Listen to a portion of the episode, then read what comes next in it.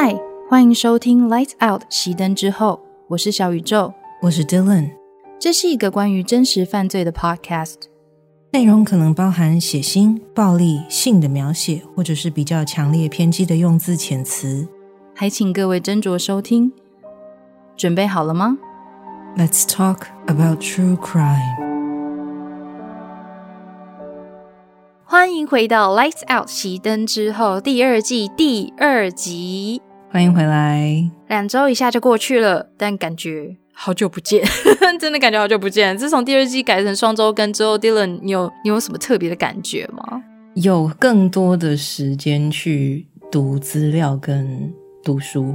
我觉得，嗯，双双周更比较好一点，而且真的有时间可以睡觉，真的，而且有时间可以做一些想做的事情，比如说做菜之类的。哦，确实双周更可以让时间比较弹性，但也会这样。我后面发现我自己真的是一个无可救药的工作狂，因为我还是把我的时间给塞满了。我真的不知道为什么会这样子。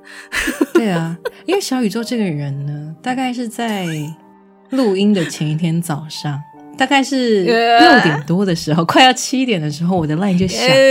然后我想说，我有开通知的 line 人很少，这个应该不是，这应该是蛮重要的事情。我就爬起来看一下，结果是小宇宙说：“哎，我把第二集的稿子传上去。”我想说，现在几点？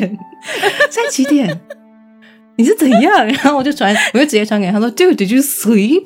然后他就哦一下下，就完全讲的很小声，就一下下，心虚了你。对，而且我在传回传讯息给你的时候，是我人已经醒来，然后盥洗完，已经准备进公司的路上了。所以我那我大概只睡了两个小时多吧，因为我后来发现这个案件它其实意外的有很多很多可以讲的主题跟议题。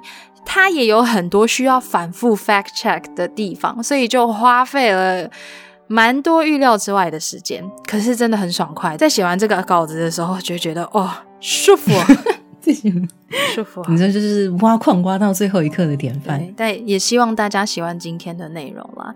那在这边也要和大家做一个小小的活动预告，在十一月二十八礼拜六的晚上，我们会在 YouTube 上面进行好久不见的直播。不知道大家还记不记得我们的听众信箱嘞？因为在第一季跟第二季休息的一个月之间，我们发现我们的听众信箱又多了不少的信件，所以就想说，嗯，好像该来做一下直播，念一下大家的来信了。不过也注意到十一月份之后。来信的数量变少了。其实大家不止可以跟我们分享你的心得啦，或者是你想讲的话，不止这一些，也可以跟我们分享一些你遇到的故事。那么在节目正式开始之前，我们想要在这里用一小段时间特别感谢脸书纪念专业 Corpsewood Manor a Castle in the Woods 的管理者 Melanie Munier，感谢他愿意慷慨的和我们分享这起案件的相关资讯还有调查研究，让我们可以在这个单集里面和大家分享有关于这个案件。更为正确的影像还有内容，因为这一小段话也是想要献给他，感谢他，所以这里就有特别请 Dylan 帮我们做了一个英文版本的，要感谢 Melanie。Before we begin today's episode, we would like to say special thanks to Melanie Munia for kindly sharing with us and giving us the permission to all the information she has collected on her Facebook page, Corpsewood Manor, a castle in the woods. We're able to provide our listeners with more accurate details and to help share the truth behind all the stigma and myths surrounding this case, thanks to her and her research on this case. Thank you again, and we'll do our best. Thank you, Melanie. 好，那我们就正式开始讲述案件喽。 在开始讲述案件之前，我想要问问大家，有没有被贴过标签的经验呢？不论是小时候因为长相、体型、功课好坏等各式各样的原因，还是出社会之后因为政治立场、经济地位、个人理念、性倾向这一些不一样，被人贴过或者是贴过别人标签，也许每一个人都或多或少有这样子的经验吧。那么今天在这里要和大家讲述的案件，就是一件曾经一度被埋藏在层层标签之下的凶杀案 ——The Corpsewood Manor Murders（ 尸木庄园凶杀案）。一九八二年十二月十二日，一处位于乔治亚山区的私人庄园发生了一起凶杀案。受害者是当时五十六岁的 Charles Scudder 教授，还有他的伴侣 Joseph Odom。Odom 先生被发现的时候，上半身赤裸，身上只穿着牛仔裤还有靴子，死因是枪伤。而位于 Odom 遗体不远处的柴火炉旁，躺着的是两个人所饲养的两只英国獒犬，同样也是因为身中数枪身亡。教授的遗体最后被警方发现于一楼的书房，头部有五处枪伤。而在这栋两层楼高的红砖宅邸里面，每一间房都像是被暴风雨扫过一样，被人翻箱倒柜了一番，衣物散落一地，凌乱不堪。这起骇人的凶杀案没过多久就在这个小镇上传了开来。自此以后，谣言四起，新闻媒体也当然没有放过这个消息，闻风而至。当地的人都称呼他们为 homosexual Satan worshippers，翻译过来的意思就是崇拜撒旦的同性恋者。根据当时的媒体报道，屋内不止发现大量的 LSD 药物，也就是迷幻药，还有许多情色图片、杂志。房屋内外的装饰很诡异，大门入口处还有一个一层楼高的平台，上面坐着一尊粉红色的石像鬼。进到屋里。随处可见象征着撒旦教的五芒星，就连花窗也都是骷髅头的图像。而在 Scudder 教授的桌面上，甚至摆着一个人类的头骨。在宅邸不远处，有一间三层楼高的养鸡舍，鸡舍的三楼有一间被粉红色油漆粉刷过的房间，那间房被称为 Pink Room。根据报道，他们会在这间粉红色的房里举办性爱派对，还会引诱当地的年轻人到屋内用酒还有迷幻药迷奸他们。有传闻他们会在这里面进行动物献祭这一类的撒旦仪式，也有传说他们真的有在这一间宅邸里面成功的召唤恶魔。然而，实际上真的是如此吗？先让我们把时间带回一九七六年，狮木庄园凶杀案发生的六年前。当时五十岁的 Charles Scudder 教授还有 Autumn 先生，他们还没有搬到乔治亚山区。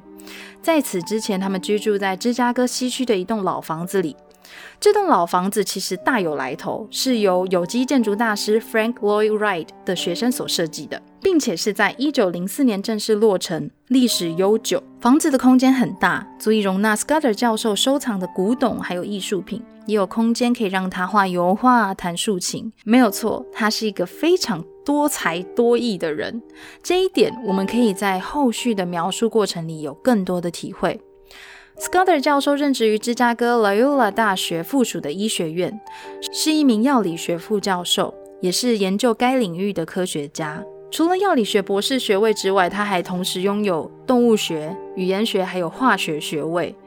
年轻时候的 Scudder 教授有过两段婚姻，还有四个孩子。后来他离婚了，孩子也长大了，家里只剩下他，还有陪伴了他十七年的 Joseph Odom。Joseph Odom 的亲友向来都会以气质阴柔、女性化 （feminine） 去形容他。而过去十七年，他担任 Scudder 家的厨师兼管家。除了烹饪三餐之外，也会帮助教授抚养他的孩子长大成人。两人的感情非常的深厚而且坚定。那么在孩子们都长大并且搬出去之后，Scudder 教授的工作足以让两个人过上还算得上优渥的生活。然而，即便他们再喜欢这栋老房子，因为屋龄的关系，毕竟是七十几年的屋子嘛，他们每一年都要付出一笔修缮费用。而他们所居住的街区也一年比一年要来的没落，再加上 Scudder 教授在医学院的工作环境所带来的各种人际困扰，举凡说同事之间的明争暗斗啦、派系斗争啦、学生的学习态度一届比一届要让他失望等等种种因素，让他逐渐对于他们在芝加哥的都市生活产生了倦怠。就在他们庆祝完 Scudder 教授五十岁生日没多久，两个人在讨论以后做了一个非常重大的决定，正式搬离芝加哥市区，到一个被大自然所环绕的土地，过上他们梦想中的生活。这个决定并不是一时兴起的，在 Scudder 教授还在学校教书的期间，他就已经开始寻找这一块可以实践两个人理想生活的土地了。最后，他在位于芝加哥南方的乔治亚州买下了一块四十英亩大、没有经过任何开发的山区土地。终于，Scudder 教授和 Autumn 在下定决心正式搬迁以后，教授先是辞掉他在医学院的工作，变卖他在芝加哥的房产、家具，还有大部分的所有物，抛下所有的电子设备，带上他们所饲养的两只英国獒犬，几项 Scudder 教授钟爱、没有办法舍弃的古董收藏品，还有一些生活必需品，把这一些东西打包放上吉普车，直直的往距离芝加哥大概有十个小时车程的山区土地前进。他们花了两年的时间，整整两年，单凭两个人的力量开垦清理这块土地。即使 Scudder 教授还有 Autumn 都没有任何土木工程相关的经验，他们还是凭借一己之力自己砌砖造墙，一共用四万五千块砖筑起这一座属于他们的城堡。而在这两年的开垦还有建筑期间，他们所住的地方是在哪里呢？毕竟需要一个遮风避雨的地方。他们很简单的在工地旁边搭建了一个露营帐篷，他们的所有的生活起居就在这一个露营帐篷里度过。在这一点一滴构筑他们理想家园的期间，他们就会为每一项成就成立一个特别的庆祝日。以下的内容是截取自一段 Scudder 教授在一九八一年发表于《大地母亲新闻》（Mother Earth News） 上面的文章《A Castle in the Country》，直接翻过来就是乡间里的城堡。他在文章里面说到，当他们成功在井里安装好帮补系统，可以取得冰凉甘甜的山泉水这样的一个日子，他们就命名为净水日 （Water Day）。成功启动煤油冰箱的日子就叫做冰块日。Ice Cube Day，挖通水沟、安置好卫浴用的管线以及建立厕所的时候，就叫做隐私日 （Private Day）。此外，他们还有地基日、衡量日，还有屋顶日。每一个成就都值得庆祝和纪念。每一次达成一项进度，他们就会用自己酿的葡萄酒，用自己的方式去庆祝。第一年的夏天，他们终于得以搬进有客厅、餐厅还有厨房的一楼。第二年，二楼的两间卧室还有屋顶正式完工，狮木庄园宅邸终于大功告成。这栋两层楼高的城堡呈现椭圆形结构，并且在刻意设计下没有供水也没有供电。厨房的烹饪设备是用最传统的柴火炉。有关于这个柴火炉，有一个非常值得提及的点：这个柴火炉是两个人在一个二手拍卖市场上面买的，也是 Autumn 一直以来心心念念的梦想。毕竟他对厨艺非常的有兴趣，做菜也非常有兴趣。Scudder 教授他曾经就在前面提到的那篇文章《A Castle in the Country》里面提到。有关于他的伴侣 Autumn 对于柴火炉烹饪的这个小小的执着，在文章中他就提到，对我来说，要让 Joe，也就是 Joseph，搬到郊区一栋漂亮又整齐划一的房子里面，几乎是不可能的，因为他似乎对于任何有现代感的事物都保持着某种无法改变的厌恶。他甚至会把家里几个电器的电线打结，像是要掐死他们一样。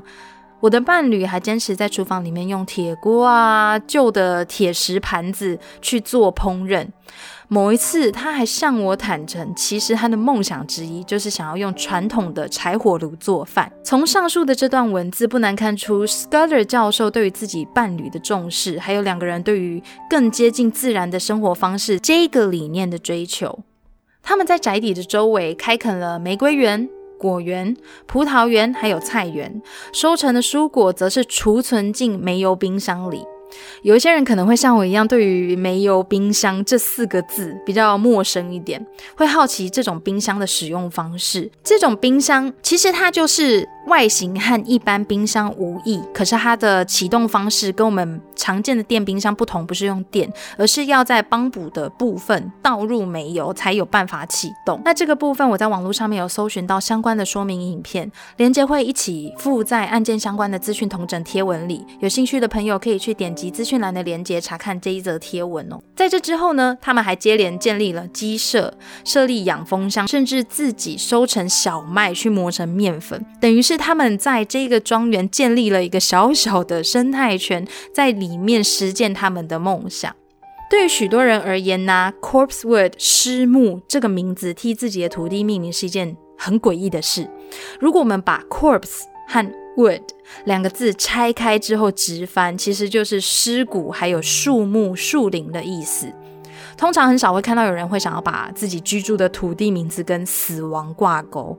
可是对于 Scudder 教授来说，这个名字是再完美也不过的了。Scudder 教授非常喜欢旧时代的英国，在替房屋或者是土地命名的时候，会用那一块土地的特色去命名的传统。在他初次来到这块土地探勘时，就曾经被一具横卧在路上的马匹骸骨挡住去路，外加那个时候四周的树林枝叶并没有很茂盛。往天空伸展的枝桠看起来就像枯骨一样，于是 Scudder 教授就以此为灵感，把这块土地命名为 Corpsewood。至于发现了马匹尸骸的车道，则被他命名为 Dead Horse Road。这边直翻的话就是死马路，听起来真的很像在骂人，但是就是死亡的马的道路。在这块土地的入口处还有一块告示牌，上面写着 Beware of the thing，注意那个东西。看起来很可怕，好像要来访者多多注意这一片土地上好像会有什么可怕的鬼怪出没一样。但在这里呢，我想要先问问 Dylan，你小时候有没有对一部卡通《阿达一族》有没有这个有没有印象？有，我非常喜欢这部卡通，而且电影版我也很喜欢看。我跟你讲，我喜欢到什么程度？我喜欢到我小时候曾经莫名其妙，在一个爸妈说：“哎，我们今天要出去吃饭哦。”那个周末呢，我就。出现在大家眼前的时候是穿成 Wednesday Adams 的样子，没有任何的理由，就是喜欢 Wednesday。嗯，爸妈当然是很傻眼了，但是对我就。我就怪，我就我也觉得他们超有趣的。这个漫画其实非常非常特别，它是一个黑色幽默当做基调的喜剧漫画。那么阿达一族是漫画家 Charles Adams 他所创造出来的虚构角色。一九六四年，这部充斥着刚刚提到的黑色幽默的作品被改拍成各式各样版本的电视剧。那剧里面的主要角色就是集结了魔女、恶魔还有科学怪人于一家的阿达一族。这个看起来恐怖古怪的家庭，他们也有一个告示牌，上面就写着 “Beware of the thing”。这里的 “thing” 所指的是家族中一个非常特别的宠物，或者是要说是吉祥物也可以。它的名字就叫做。thing，中译版的名字叫做小手。顾名思义，它就是一只有着自我意识、偶尔会住在魔法道具箱里面的手。Scudder 教授就是阿达一族的忠实观众，而被他钉在通往狮木庄园入口处的告示牌，便是这么来的。有点像是有些人会在自己的门口贴上“小心恶犬”这样子的概念。只是阿达一族是要大家小心他们的宠物，他们的宠物的名字叫做 Thing，这样子的一个玩笑话。我觉得以后我如果有自己的房子的话，我也要在门口订一块 Beware of the Thing。阿达一族真的是充斥着各式各样好有趣元素的一个作品，我也好想要有一个 Beware of the Thing 的告示牌。网络上面还真的有人在卖这样的告示牌，还蛮酷的。该是花钱的时候，该是刷卡的时候。发动魔法小卡的时候 没有错。搬到这个偏僻山区的 Scudder 教授和 Autumn 先生，他们的特别的生活方式还有身份，就引起了居住在山脚下的小镇居民他们好奇心。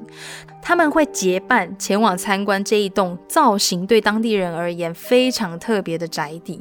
他们会到狮木庄园看看位于正门口一层楼高的台面上蹲踞在上面的粉红色石像鬼。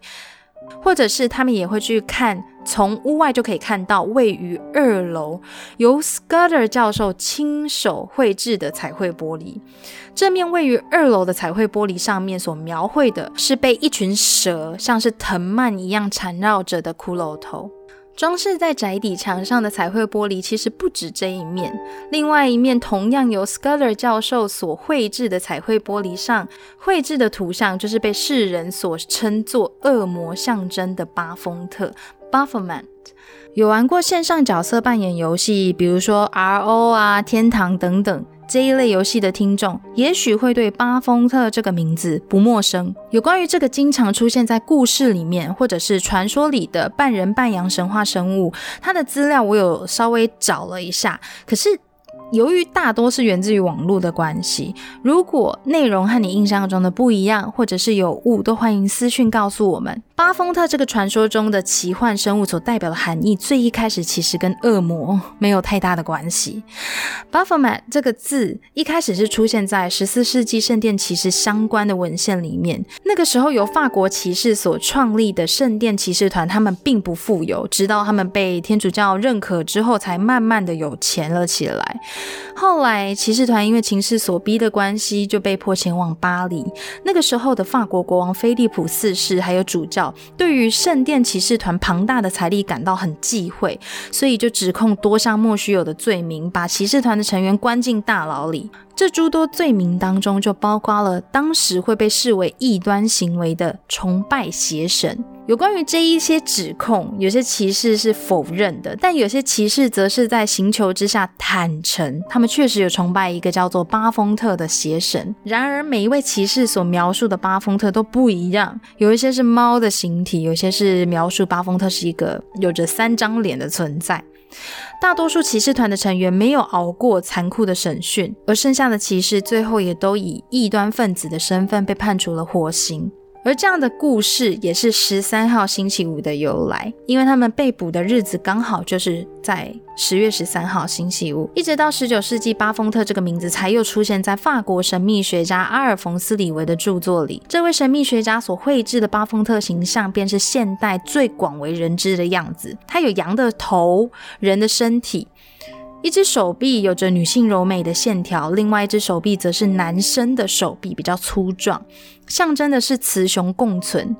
两只手分别指着天和地，而这两只手也分别刺着。结构以及分解两个单词，巴丰特在这一本著作里面象征的不是魔鬼，不是恶魔，而是一个自然万物的面相。一直到一九六零年代，撒旦教创立人 Anton LaVey 将羊头结合倒过来的五芒星作为撒旦教的标志之后，这一个形象才被赋予了另外一个层面的意义还有联想。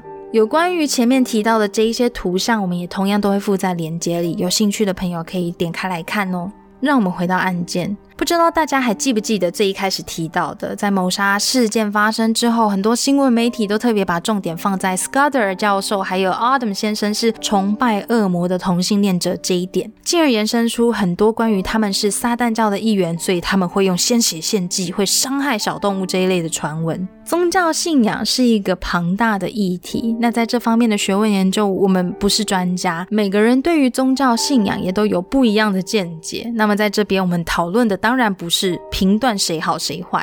确实，在谈及宗教信仰的场合，教授都会对外宣称 "I'm a Satanist"，我是撒旦教的。而 Scudder 教授和 Adam 先生之间的伴侣关系也不是秘密。在这边还有一点需要补充的是，Scudder 教授虽然都会对外宣称是信仰撒旦教，但是 Adam 先生他自称是天主教徒，他也是一个非常虔诚的天主教徒。因为这样的关系，也结识了很多教会的朋友。有关于教授本人他是否真的有加入撒旦教的这一件事，也是。众说纷纭。撒旦教的分支之一 Church of Satan 又提到，在他们的档案资料中，一九八零年六月十六日，他们确实有收到 Scudder 教授的入会申请表格还有费用。然而，另一方面，由 Joseph Autumn 的家族友人，也就是我们前面有提到的 Melanie Munia，他所经营的脸书专业。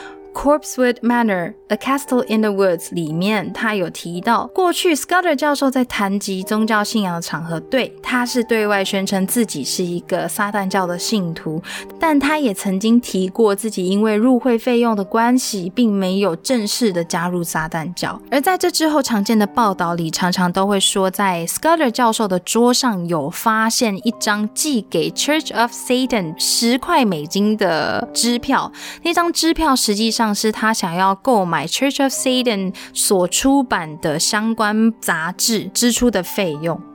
不论教授有没有正式申请加入撒旦教，就算他真的有加入好了，那又如何呢？因为加入撒旦教并不代表 Scudder 教授就等于是一个邪恶的人。实际上，由 Anton LaVey 所创立的撒旦教，并不是要劝人为恶，或者是希望大家为非作歹，不会要你去做伤天害理的行为，不会要你相信超自然的事物，不会要你去崇拜魔鬼。有关于撒旦教更详细的补充，我们会在日后有机会的话再和大家聊一聊。那么，让我们先回到狮木庄园，Scudder 教授和 Autumn 先生的特别引起了很多人的注意。面对附近居民出于好奇心的探访，两个人也都是敞开双臂，热情欢迎。根据当地居民所述，他们有时候也会和当地人以物易物，比如说把当地居民赠送的水果酿成酒。还会用赠送者的名字替酒命名。Autumn 在有访客的时候，也都会下厨招待宾客。他是一个厨艺非常精湛的厨师，每一个吃过他准备的菜肴的人都是赞誉有加。而教授会想要教那一些想学习的居民读书写字，带他们认识莎士比亚，带他们认识哲学。久而久之，当地的居民对两人的风评都是友善、亲切、乐于助人这样子比较正面的评。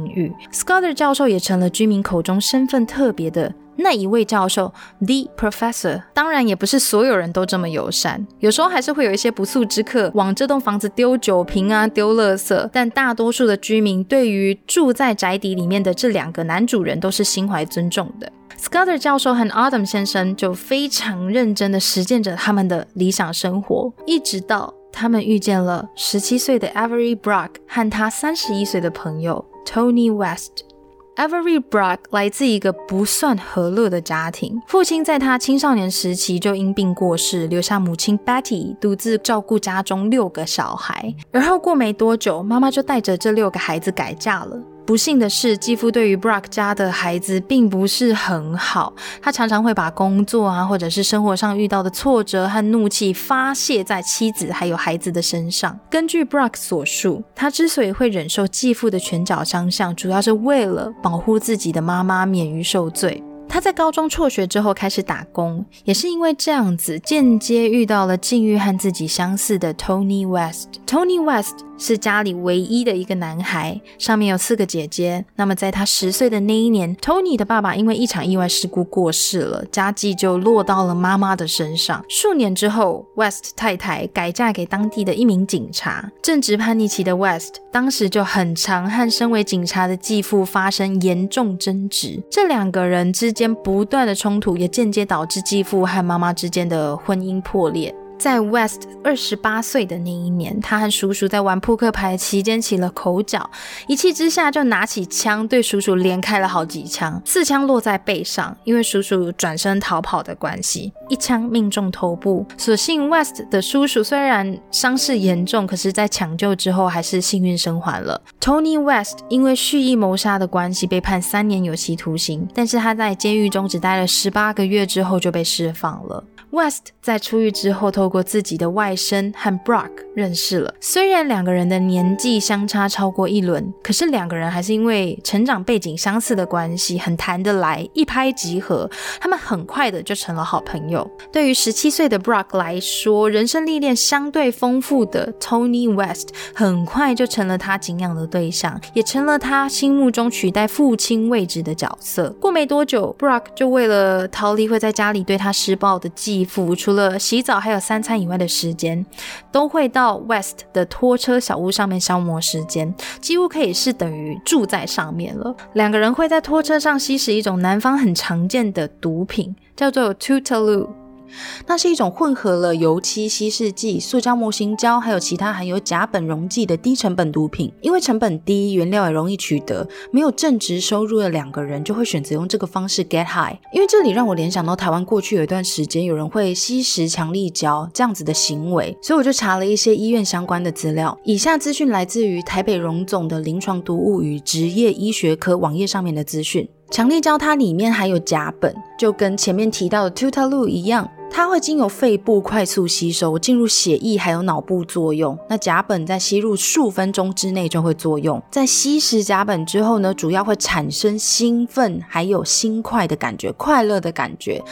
可是另一方面也会有头晕、倦怠感、手抖、肌肉无力、影响判断力、口齿不清、步态不稳等等，有非常非常多其他的异常症状。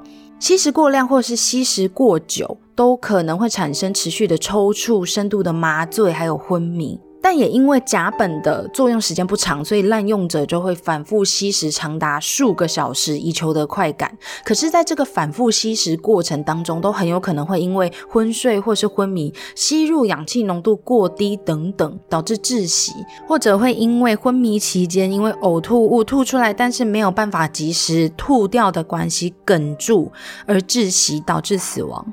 长期吸胶可能会伤害脑部、肝脏还有肾脏，进而产生前面讲到的异常行为。除了会产生急慢性中毒之外，也可能会产生心理的依赖性。那在这边附上台湾毒防局电话零八零零七七零八八五，如果你有需要的话，都可以打这支电话。有关于毒品相关的成瘾症状，或者是其他的成瘾症状，都可以透过这支电话得到帮助哦。某一天，Brock 跟着表哥还有其他的居民一起到传说中的狮木庄园参观。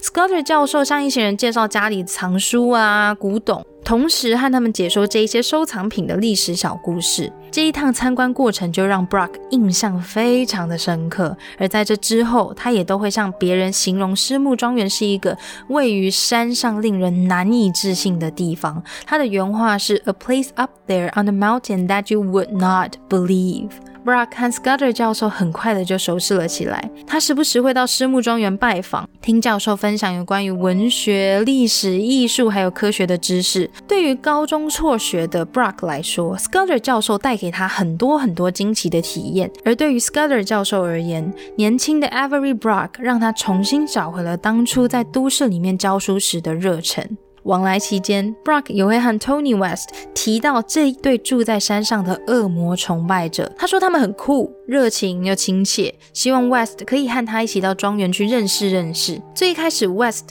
一点兴趣也没有。但最后还是不敌 Brock 接连不断的攻势，答应了。当两人抵达庄园的时候，已经是傍晚时分。但 Scudder 教授还是欢迎这一对突如其来的访客。他带着两人前往距离宅邸不远处、被昵称为 Pink Room 的待客室。就如同前面所述，这一间房间墙壁被粉刷成粉红色。不仅如此，家具啊、地毯还有各式各样的装饰也都清一色是粉红色的。这是 Scudder 教授特地为了款待访客而布置的，因为宅邸里的收藏品都很脆弱，毕竟是古董。Scudder 教授很少会在宅邸里面招待宾客，所以他才会把三层楼的鸡舍顶楼改成会客室。在这一间粉红色的房间里面，Scudder 教授和访客分享他们自己酿的酒，享用 Autumn 准备的美食。本来应该是轻松愉快的社交生活，却意外的在 Brock 和 West 心中埋下了预谋犯案的种子。在这边，关于两个人的犯案动机有不一样的说法。第一种说法是，两个人就单纯只是贪婪。毕竟在那一带地区的居民经济状况不是很富有，Scudder 教授家的生活方式让两个人产生了一种这一户人家一定非常富有的印象。在经济状况相对不好的状态下，两个人在参观过狮木庄园以后就产生了歹念。另一个说法是延续更前一段所述，Brock 和 Scudder 教授在过去的相处时光里有发展出比较浪漫的亲密关系。就在 Brock 带着 West。到教授家做客的那一晚，West 不胜酒力睡着了。当他醒来的时候，刚好撞见教授和 Brock 之间的亲密互动。但是在这之后，只要 West 提起这一件事，都会让十七岁的 Brock 非常的不开心。他再三强调自己不是同性恋，更提到那一天其实是教授趁着他酒醉占他便宜。虽然事后根据 West 所述，目击此事的当下，他认为 Brock 的表现看起来并不像。是出于无奈勉强配合的样子，相较之下，更像是两个人这样的亲密互动已经不是第一次了。某一天，就在两个人吸食 Tutaloo 的时候，又谈到了这一件事。也许是出于一种防卫心态，又或者是毒品的作用，极力否认自己有同性恋倾向的 Brock 一时恼火，就脱口而出：“I'm gonna kill that son of bitch！我要杀了那个王八蛋。”他进一步说服 West，他进到狮木庄园宅邸参观的时候，有看到房间里面有很多值钱的东西，他相信屋里一定藏着大量的现金。他们认为，要是可以弄到这一些钱，那庞大的数目就足以让他们不需要再为了生活烦恼。甚至，如果他们除掉了现在住在宅邸里面的 Scudder 教授还有 Autumn 先生，也许他们可以直接住在里面，也不会被发现。听到这里，也许会有一些听众觉得这两个人的计划似乎有一点粗糙，而且不合逻辑。在阅读相关资料的时候，我也是有点讶异。毕竟，就像是前面所说的，狮木庄园并不是完全没有人来访，镇上的警察实际上也都会开着警车到山上进行例行性的巡逻。假设今天他们的计划成功了，除掉了狮木庄园的主人，自己鸠占鹊巢好了，但怎么想都觉得这应该很难不被发现吧。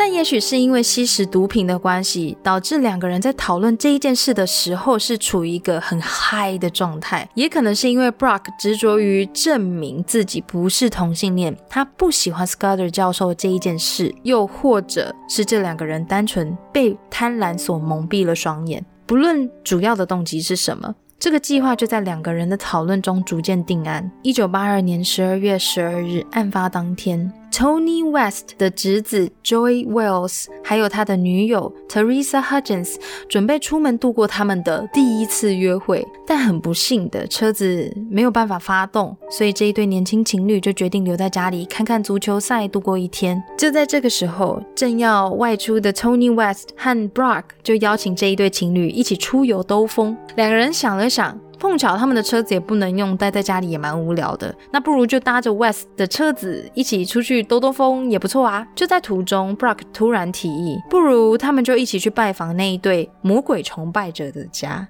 有免费的酒可以喝，他们身上也带着 Tutalu，可以在狮木庄园里的粉红房间里面好好放松一下。这一对年轻情侣没有多想就答应了。当他们四个人抵达生物庄园的时候，Scudder 教授一如往常的前来迎接。这个时候，West 和 Brock 已经因为途中吸了一点 Tutalu 的关系，有一点嗨了。四个人就在 Scudder 教授的带领下，爬上了鸡舍的楼梯，来到三楼的粉红房。五个人分别坐在粉红房的不同角落，一边聊天，一边喝着 Scudder 教授亲自酿的酒。酒酣耳热之际，Brock 借故要回到车上拿更多 Tutalu，离开了房间。可是当他回到三楼的粉红房间时，手上拿着的并不是 Tutaloo，而是一把来福枪。最一开始，Scudder 教授还以为啊，可能 Brock 在开玩笑，毕竟他们蛮熟的，又喝酒。看到 Brock 手上的来福枪，还打闹似的模仿枪响的声音，bing bing 这样子笑闹。Brock 没有立刻动作，只是把枪放下，跟着一起打闹，然后坐回 Scudder 教授的身旁。在几分钟的对谈过后，Scudder 教授准备起身，想要调整一下房里的灯光，却立刻被 Brock。拽着头发往后拉，一把小刀这个时候就抵住了 Scudder 教授的喉咙。可能是因为酒精的作用，加上 Scudder 教授对 Brock 的信任，直到这一刻，教授还是以为 Brock 可能是在闹着玩，还问他说：“啊，现在是在玩哪出？你在干嘛？”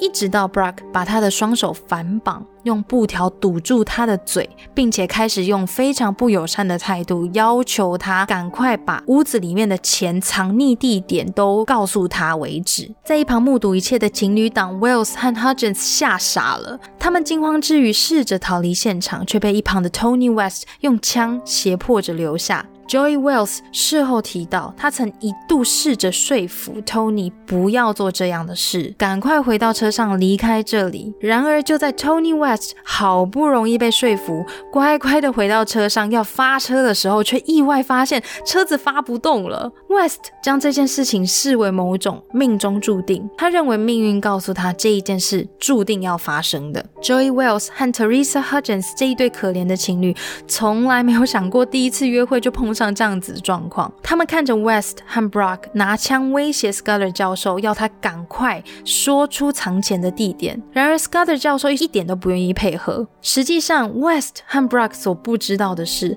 当初 Scudder 教授几乎把所有的财产都花费在土地的购买，还有建造、整理私木庄园的这一件事情上了。他从来也不会带现金在身上，更不用说把钱藏在房间里面。West 和 Brock 的最终目的。也就是他们想象中藏在宅邸里的大笔现金，从一开始到最后都不存在。Tony West 眼见 Scudder 教授什么都不说，于是就把枪交给了 Brock。Brock 拿着枪离开了粉红房间。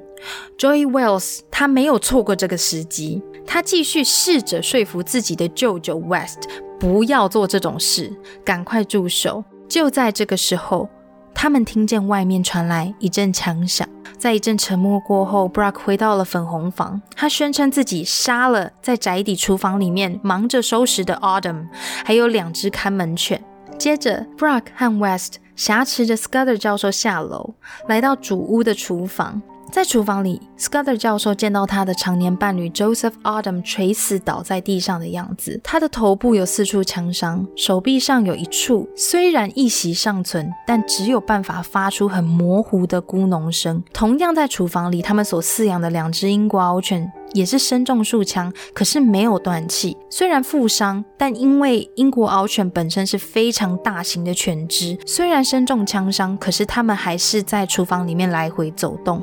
Tony West 见状，就上前对着獒犬又开了数枪，最后这两只看门犬就在柴火炉旁倒地断气了。Scudder 教授看着自己的伴侣倒在地上，血流不止，爱犬又在自己的面前被杀，忍不住放声哭泣。根据目击一切的 Teresa Hutchins 所描述，那个时候嘴巴被堵住的 Scudder 教授不断不断的发出模糊不清的尖叫，还有哭泣声。Tony West 和 Avery Brock 两个人强行拉着这个时候已经情绪崩溃到双腿发软的 Scudder 教授来到了一楼的图书室。他们命令教授坐在沙发上不准动，并且一次又一次逼问着他，赶快说出那些钱到底藏在哪里，甚至扬言如果 Scudder 教授再不配合，就要刑求他。教授面对这些胁迫，依旧没有任何回应。他试着站起身，挣扎地往伴侣 Joseph Autumn 倒卧的厨房走去。Tony West 见状，堵住出口，威胁：如果 Scudder 教授再往前一步，就杀死他。在这里，不确定 Scudder 教授是出于什么原因。他面对 Tony West 的威吓，只说了一句：“I ask for this。”我咎由自取。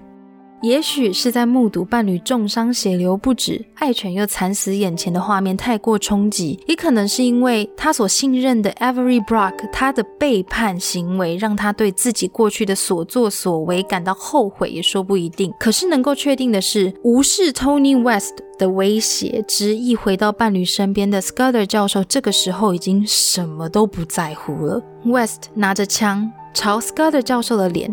开了一枪，但教授并没有因此毙命。他的身体因为子弹的冲击跪了下来。即便如此，Scudder 教授还是挣扎的想要站起身。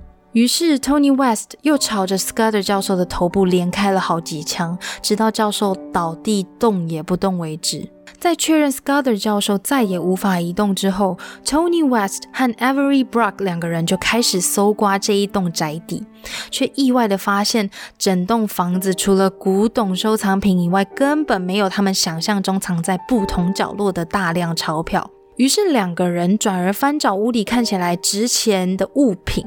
然而，屋内极具价值的物件大多是一些来自十六世纪或者是伊丽莎白时代的大型古董家具，或像是摆在 Scudder 教授的卧室一把和人一样高的黄金竖琴，尽是一些他们搬也搬不动的东西。最后，他们只有办法带走几枚金币、银烛台、镶着宝石的匕首，还有手枪。大多数 Scudder 教授的收藏也都让他们认为是撒旦教的东西，比如说长相可怕的、怪异的。雕像，或者是一个很像是被恶魔捧在手中的镜子，因为这些缘故，他们会下意识回避偷窃这一些物品。在搜刮过后，他们命令 Wells 和 Hudgens 这一对苦命鸳鸯帮忙把赃物搬到 Scudder 教授的吉普车上。没错，他们除了要抢屋内的有价值的钱财以外，他们还要开走 Scudder 教授的吉普车。Brock 本来还想放火烧了整栋屋子，毁尸灭迹，可是 West 担心大火会引来注意，于是阻止了这个行为。就在两个人回到屋里，想要再搜刮一遍的时候，期间他们发现，原来 Scudder 教授还有气息，他倒在地上，不断发出咕哝的声音。Avery Brock 见状上前，毫不犹豫的用手枪近距离朝教授的头部又开了一枪。在这里有一个说来玄妙的巧合，在 Scudder 教授的艺术作品里有一幅自画像，画中的他嘴巴里面被塞着布条，额头上面有五个弹孔。这点一度让警方怀疑凶手就是看了这一幅画之后有了这一个灵感，所以想要这样犯案。但他们很快的发现，Brock 和 West 从来没有见过这一幅画像，而这个巧合也成了这一起案件中无人能解释的地方。在 Brock 确认 Scudder 教授没有呼吸之后，他们走出书房。出乎两人意料之外的，最早在厨房被他们攻击的 Autumn 还活着。他拖着身子，一点一点的从厨房试着往 Scudder 教授的方向爬。而 Avery Brock 这一次也像是不久前不带任何感情杀死 Scudder 教授那样子，他没有任何犹豫，一发子弹，Autumn 断了气。最后，他们开着 Scudder 教授的车子，载着一车赃物逃离现场。离开之前，West 威胁自己的侄子 Joy Wells 和 Teresa Hudgens，要是他们敢向警方告密，一旦他们知道了，一定会回来找两个人算账。West 和 Brock 的罪行到这里还没有完全落幕。两人在残忍的杀害了 Scudder 教授和 Autumn 先生之后，就这么开着偷来的吉普车，一路朝西边开往墨西哥。为了躲避警察的追捕，再加上这台全黑的吉普车实在太过显眼了，两人在讨论过后就决定换一台相对比较常见、比较低调的车款。十二月十三日，案发隔天，他们暂停在密西西比州一个停靠站稍作休息。就在他们睡醒之后，两个人注意到隔壁的停车格停着的正是一辆符合他们低调需求的 Toyota。车上有一个男人正在驾驶座上补眠。这名男性的名字叫做 Kirby Phelps，是一名海军中尉。但不知情的 Tony West 就趁着这一名海军中尉熟睡之际撬开车门，并且用枪胁迫 Phelps 中尉不准轻举妄动，再用手铐铐住他，限制他的行动，同时要 Brock 把吉普车上的赃物转移到中尉的 Toyota 上面。接着，Tony 带着被手铐限制行动的 Phelps 中尉进到了附近的树林里。当他打算把 Phelps 靠在树上的时候，West 松开了 Phelps 其中一只手的手铐。这一位海军中尉并没有放弃机会，他试图用拳头攻击 West，却不幸的被 Tony West 以三发子弹当场击毙。他们继续往西逃命。就在两个人经过路易斯安那州还有德州的时候，这两名凶手居然发生了口角争执。有关于争执的具体内容，并没有资料显示他们是吵了什么。但这场争吵导致两个人决裂，分开行动。也是从这个时候开始，Brock 开始试图用搭便车的方式回到乔治亚州。这一点是让人说真的百思不得其解的。也几乎是同时，Every Brock 和 Tony West 的罪行被当时目睹一切的 Teresa Hudgens 揭发了，两个人的通缉令传了开来。很快的，Brock 和 West 的行动开始受到局限。最后，Every Brock 在回程途中用电话亭打电话给妈妈，告诉她这一切杀人的罪行不是我做的，都是由 Tony West 一手造成的。而 Tony West 呢，他在最后也。自行回到了田纳西州，和当地的警方自首到案。这起谋杀案很快的就获得了各方媒体的关注，就像是前面所述，在媒体知道了受害者是魔鬼崇拜者，同时又是同性恋之后，有关于案件的各种揣测还有流言蜚语，就用很快的速度在坊间传了开来。Tony West 最一开始自首的时候，他很直接。也很坦白的，就和当地的检警单位坦诚自己在狮木庄园所犯下的罪行，并没有提及任何关于撒旦教啊、神秘学的事情。可是就在他得知了坊间流传着受害者是拜魔鬼的这类指控之后，他的供词突然改变了。某一次的采访，他甚至语带骄傲的和媒体说：“他们是魔鬼，所以我杀了他们。”而他也声称自己。当时会这样做，是因为喝下 Scudder 教授提供给他掺了迷幻药的酒，产生了幻觉才犯案的。他也是因为这样子，把两只英国獒犬错看成狮子，觉得太害怕了，才开枪射杀他们。确实，乔治亚州调查局在现场采集证物的期间，有发现三个标有。LSD twenty five 的安瓶。这些容器已经有将近二十多年的历史，就连标签都已经泛黄了。安瓶是什么呢？安瓶它一开始的名字叫做安 e 是一个很特别的字。它是一种由玻璃制作、一体成型、专门拿来装液体药物的小型容器。瓶颈的部分比较脆弱、瘦瘦的，所以只要一掰就会断掉。也就是说，如果你要使用安瓶里面盛装的液体，你必须要折断瓶颈才可以使用。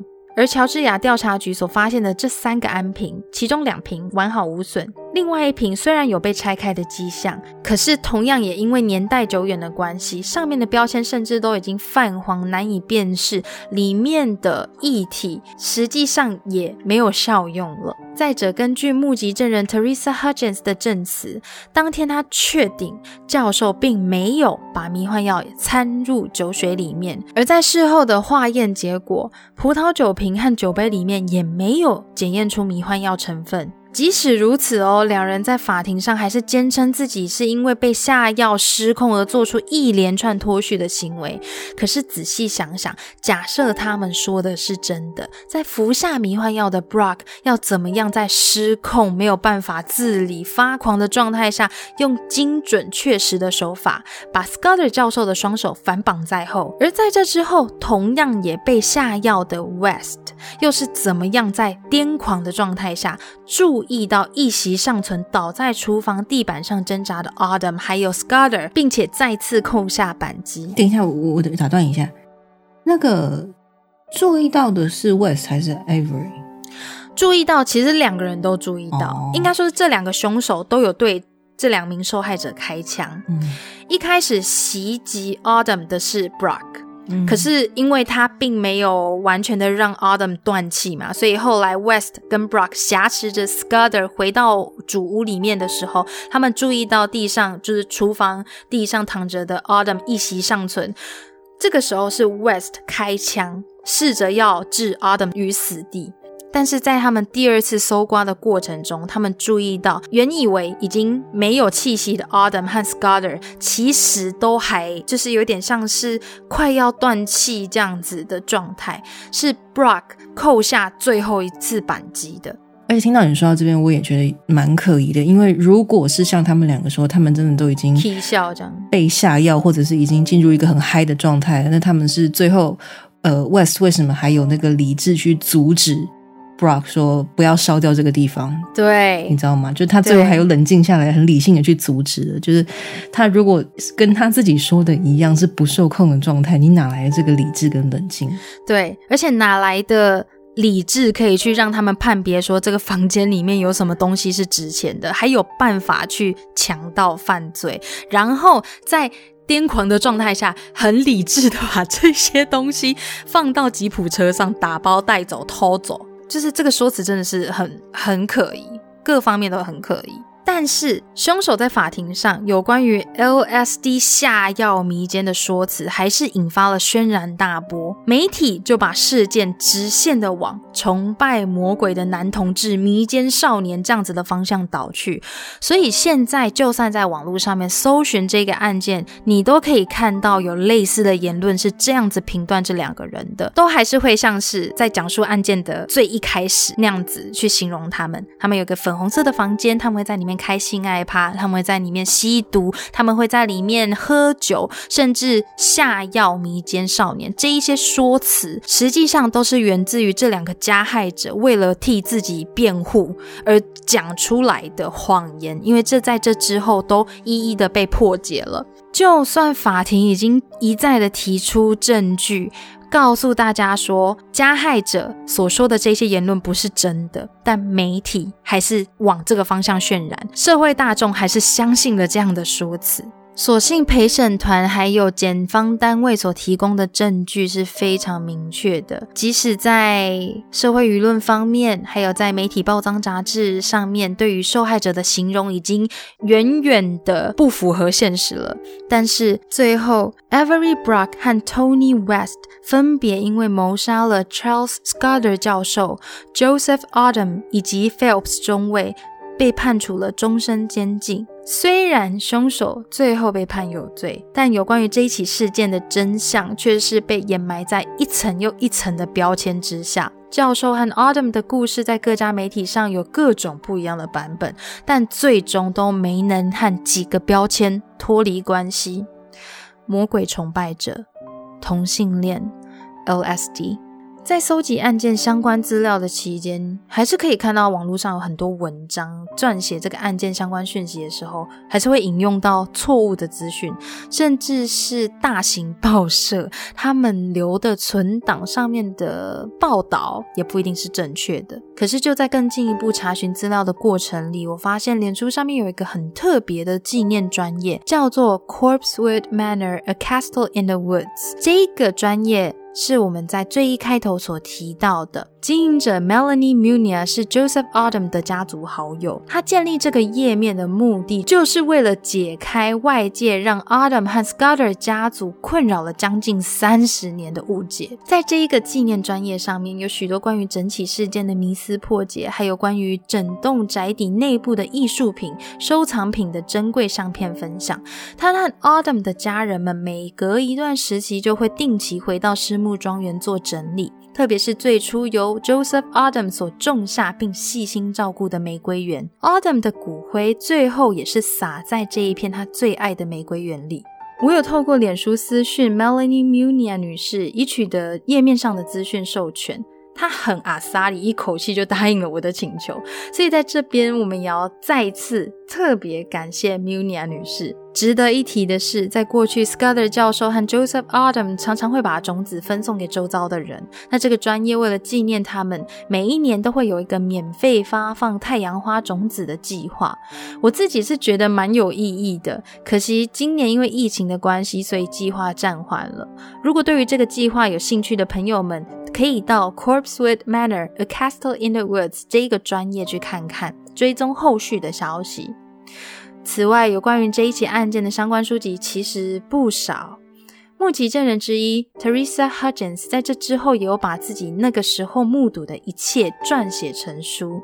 而上述案件的细节描述还有内容梗概，主要是出自一本有关于这起案件的纪实小说，由记者 Daniel Ellis 所撰写的《Corpse Wood: A True Crime Like No Other》。书中的所有内容都是来自于 Daniel Ellis 和受害者家属、加害人、加害者亲属、当时的陪审团、检察官以及参与过整起案件判决的律师和这些人的访谈汇集而成的。七百多页的内容，前三分之一是根据多方访谈得到的资讯，透过比较故事性的叙述去描绘出整起案件的轮廓；但后面的三分之二则是案发之后将近四年的判决过程，每一次开庭的逐字稿，还有案件相关的照片。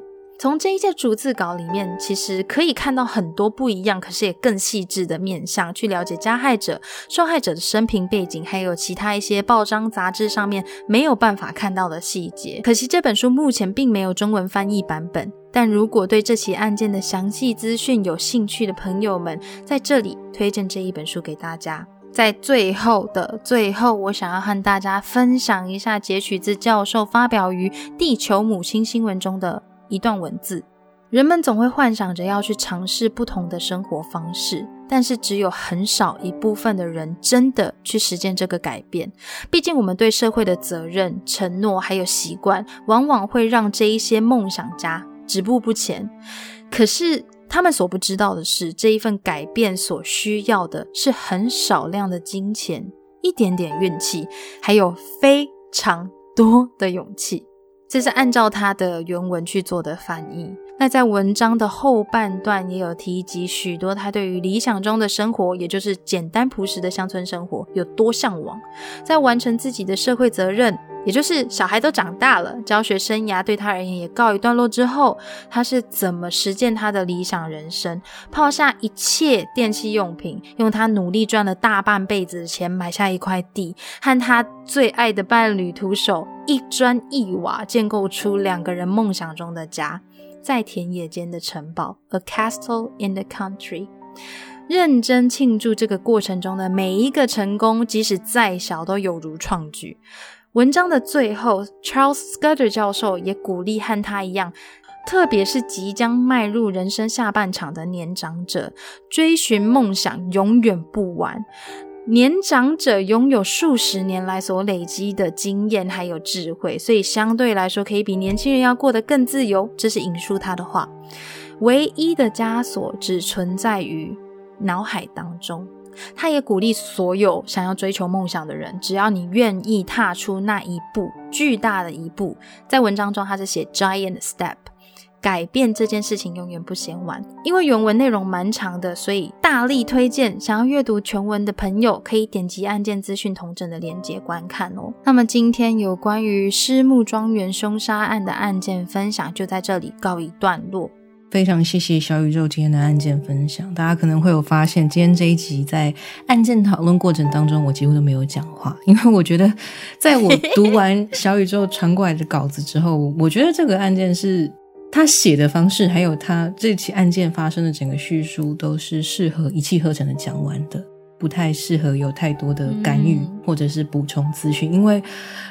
这个案件在我读这篇稿子的时候，我觉得它已经被贴上太多太多的标签了。对于我一个后世的人，在回来看这件案子，想要讲述给大家听的这个状况之下，我觉得让大家完全的 focus 专注在这两个人他们真正的生平经历，还有他们很悲惨的结局。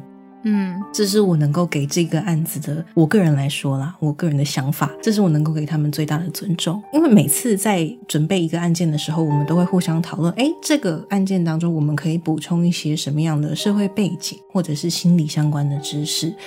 也蛮多听众有回馈给我们说很喜欢这样子的内容。对，但是，嗯，因为这个案子当中媒体对于他们的报道，还有对于这个。对于这两位受害者的认知影响非常非常的大，所以本来我们有想说我们要补充一些关于撒旦教的历史跟内容啊，或者是关于呃这个庄园这个地区的描述啊之类的，但是我们后来觉得，我们就让它回归它的最中心点好了。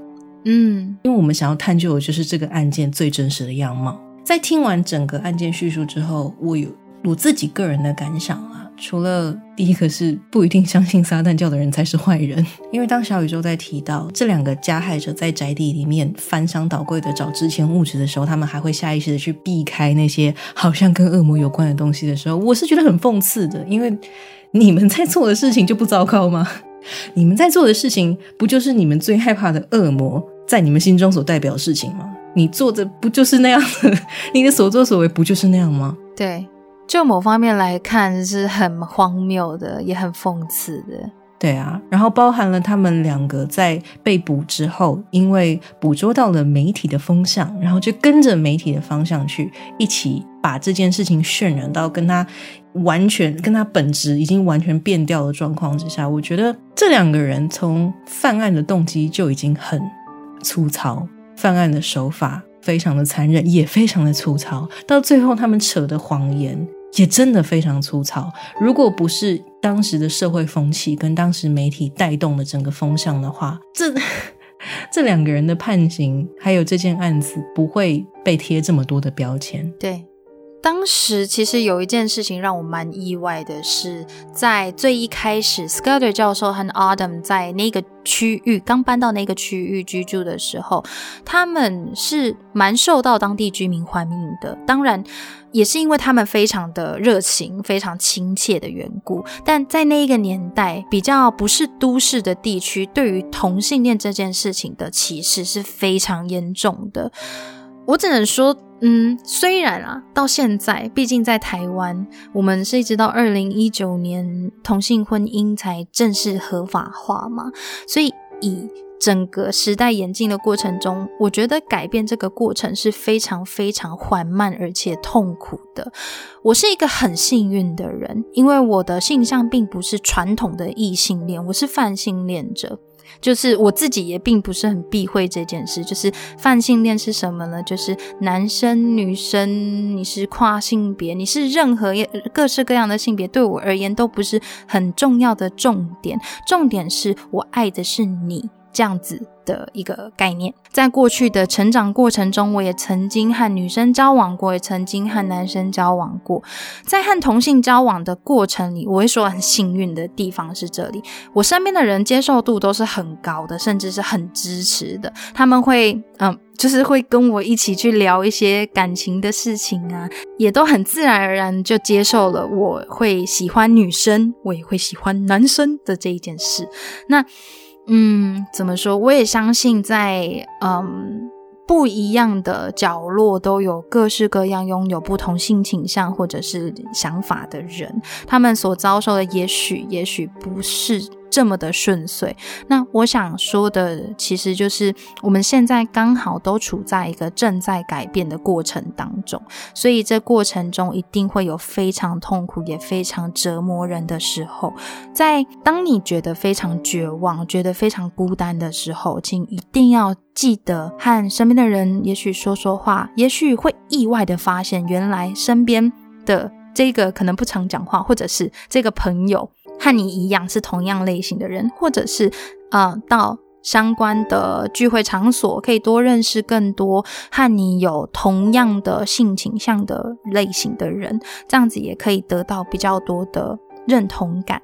这是我自己的想法啦，当然不会是跟大家说照着做就绝对不会错。我在收集这个案件的过程中啊，看到很多很多家书在 Scudder 教授、家书在 Adam 身上，他们的很多的标签、很多的妖魔化，包括 你知道那个时候的报章杂志是一一听到警长提到他们是同性恋，然后他们是拜魔鬼的，甚至一度想要驱离他们。只是那个时候警长的说法是啊，没办法嘛，宗教自由啊，我们不能怎样讲，就是有一点无奈。意思就是说，其实警长本身他也是不认同他们的，在这样子的环境下，他们还是很愿意做自己，很愿意对外面来的人敞开双手这样子。我觉得这是一件非常了不起的事。虽然这一起事件最后是一个很悲剧的方式收场，但我在这个过程里面所学到，真的就是不要放弃，就是永远不要放弃。就像是最后面最后面我提到的。有关于 Scudder 教授在一九八一年发表的那一篇文章里面提到的，有关于改变这件事情是不嫌晚的。嗯，过程可能是非常痛苦的，甚至是你努力了两年，在当地住了 六年多，耕耘了那么多，建立起来一个你理想的庄园，最后面被两个手法粗糙、计划粗糙、动机也很粗糙的人给毁了。那你要说他们过去的那一些努力都白费了吗？好像也不是这么说。说，嗯，今天的案件让我的体会比较深刻的是，我最近有在读一本书，是霍金写的书。读这本书给我很大的启发，刚好跟这个案件互相呼应的部分，就是在于我们现在身处的时代，可以随时随地接收到非常非常多的资讯。不管你一开始个人的立场是怎么样，在你还对一件事情没有非常了解的情况下。如果可以的话，还是希望敞开心胸去接触各方面来的讯息，而不是说我今天听到我本来相信的人跟我说了 A 这件事情就是 A。如果你有能力去听听其他人的声音，不管你最后得到的结论是怎么样的。至少那个是你自己透过自己的思考能力去想了这件事情，去听了各方面的声音之后得到的一个解答。即便最后你的解答跟我的解答还是不同的，我们没有办法互相同意，但是那也是我们两个人个人的思考之后得出来的解答，可以去彼此互相尊重，这是最好。对。那霍金在他的书里面提到的是说，嗯，因为大家都知道 Stephen Hawking 有身体上的限制，嗯，但是。他的思想是不受限的。透过他的书，他鼓励大家：You have to stay curious，希望你保持你的好奇心；You have to be open-minded，希望你有开放的思想。如果可以的话，希望大家可以一直去接受新的资讯，可以去听不同的声音，因为世界。就是这么大，你说小也很小，说大也很大。但是世界上各种不同的人，就有各种不同的声音，有各种不同的文化，对于各种社会议题，也有各种不同的意见跟表达。如果你能够保持你的好奇心，去不断的接受这些资讯，然后去思考，用你的大脑，用你的能力去去思考，去判定你所站的定位到底在哪里。那即使你是像他一样身体上有缺陷、有残缺的人，光靠你的脑袋，你还是可以徜徉在这一片宇宙当中的。我觉得这是我在读过这个案件的相关资讯，然后还有读了这本书，给我一个蛮深刻的体验啊。在 Dylan 读这一本书的时候，他就很兴奋的赖我，就说：“哦，这本书让我的大脑一直动，一直动，让我一直去想，一直去思考，一直会去动脑的感觉很好。”所以我觉得读书这件事情是一个很棒的过程，特别是你读。传记，你读完之后就有点像是你也跟着过完了一个不一样的人的人生。你可以在这个过程里面去间接的想象，然后体验到他想要和你说的事，还有他一部分的人生。嗯，这其实也跟看电影有一点相似，就人生百态都在里面。那我们的时间既然如此的有限，透过这样子不断的接触，保持好奇心，不断的探索的过程里面，你会发现有很多事情都出乎自己的意料之外。这么说可能有一点笼统，有一点老生常谈，但真的长大之后就会发现，有一些听起来像老生常谈的事情啊，它有它的道理在。可能这一部分也是表示我真的老了，开始要老生常谈了。好，那我们刚刚有讲到，我们最近都有在读的一些书，包含小宇宙今天也推荐的这一本关于 The Corpsewood Murder 的的书籍。